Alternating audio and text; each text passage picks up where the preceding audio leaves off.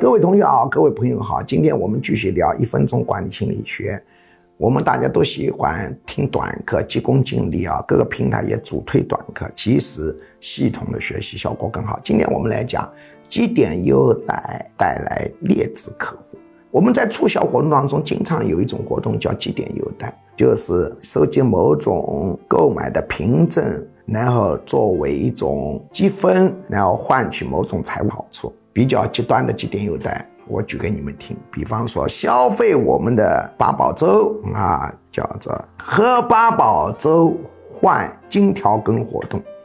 你喝八宝粥喝完了吧？有一把塑料条根，十把塑料条根就到本店换一把铁条根，十把铁条根换一把铜条根，十把铜条根换一把真的银条根，十把银条根换一大大的。金条根叫做喝八宝粥换金条根活动。那么很多人搞这种积点优待活动，他就笼络了一批客户。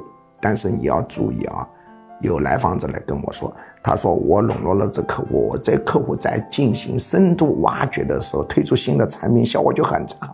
为什么？道理就是，你搞积点优待活动，吸引来的都是一批价格敏感者，就是劣质客户。这种人会被你八宝粥一把塑料条根换金条根所吸引，你说这种人是多么的斤斤计较？说你一旦推出新产品，从他们口袋里面要把钱变为消费，难度是非常高的。